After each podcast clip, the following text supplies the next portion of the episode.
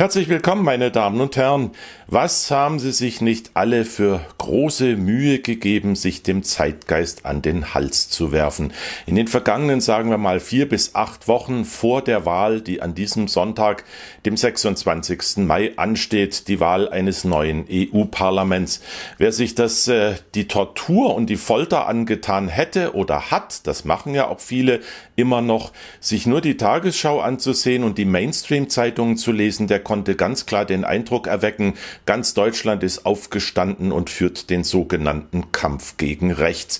Alle möglichen Gruppen, Grüppchen und Nachbarschaften.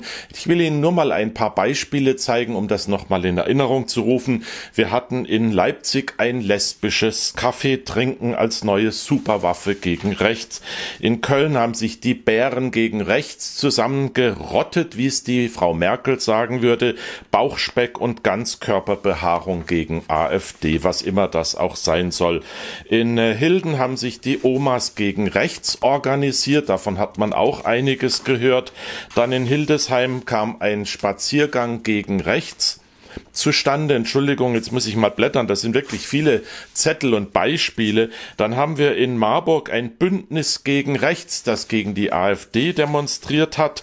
Dann haben sich auch Künstler auf den Weg gemacht und äh, sind aktiv geworden. Wir hatten hier ein Beispiel, das neue Lied der ostdeutschen Band Silbermond, Mein Osten. Das ist auch in diesen Kampf gegen rechts sozusagen eingemeindet oder eingefügt worden.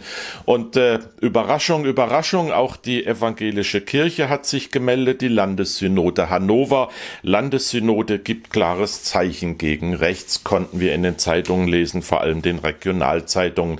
Und dann hat man mit der Betonung der Sozialpolitik, das war glaube ich vor allem die SPD, auch noch eine Medizin gegen rechts entwickelt.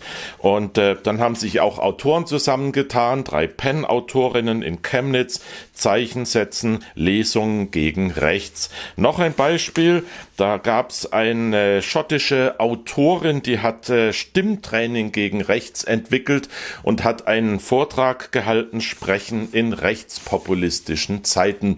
Und die Jusos in Berlin, die waren da noch ein bisschen burschikoser, die haben aufgerufen zu einer Demonstration und äh, haben da geschrieben, Jusos in Berlin, Nationalismus eiskalt abservieren. Und das stand auf einem Plakat, wo man einen Baseballschläger gesehen hat. Also das als Aufruf zur Gewalt zu interpretieren, da bedurfte es nicht großer Interpretationskunst.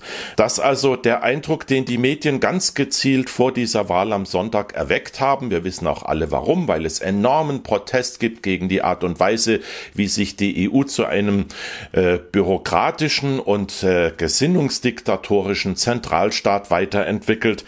Und äh, da wurde natürlich die Stimmung gegen rechts jetzt nochmal bewusst angeheizt. Und das, obwohl es selbst im Mainstream vernünftige Stimmen gibt inzwischen, die davor warnen, dass das Ganze völlig übertrieben ist. Wir haben ja ein Zitat von Jörg Schönenborn, das ist der WDR-Fernsehdirektor, der gesagt hat, ich lese es mal vor, die These vom Rechtsruck ist ein Narrativ der politischen Wettbewerber in der Mitte. Das ist eine These, die der näheren Überprüfung bedarf. Mehr muss man eigentlich nicht sagen und der Mann hat es noch sehr diplomatisch ausgedrückt. Man könnte auch sagen, das ist kompletter Schwachsinn, wie das auf die Spitze getrieben wird. Dann haben wir auch, das wird ja immer Rechten, also Konservativen in die Schuhe geschoben, nämlich Fake News, obwohl es das zuhauf auch im Mainstream gibt.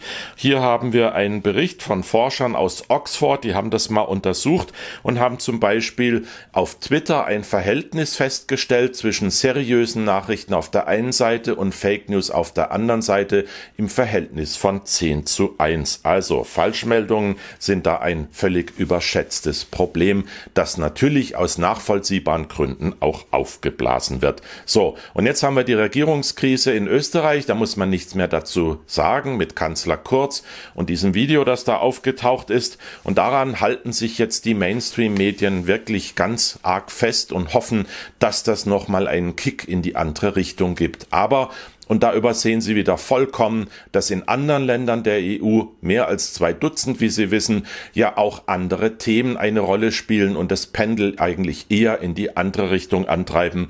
Bei Modena, genauer gesagt in Mirandola, hier haben Sie einen Screenshot von einer italienischen Tageszeitung, hat ein Marokkaner einen mutmaßlichen Anschlag auf eine lokale Polizeistation verübt. Dabei gab es zwei Tote. Das ist ein großes Thema in Italien zum Beispiel. Und aus Frankreich haben wir zunehmend Berichte, dass sich äh, radikale Linke, aber auch Gewerkschafter zunehmend den Gelbwesten anschließen, dass der Protest gegen Präsident Macron also nicht schwächer, sondern deutlich und sichtbar stärker wird.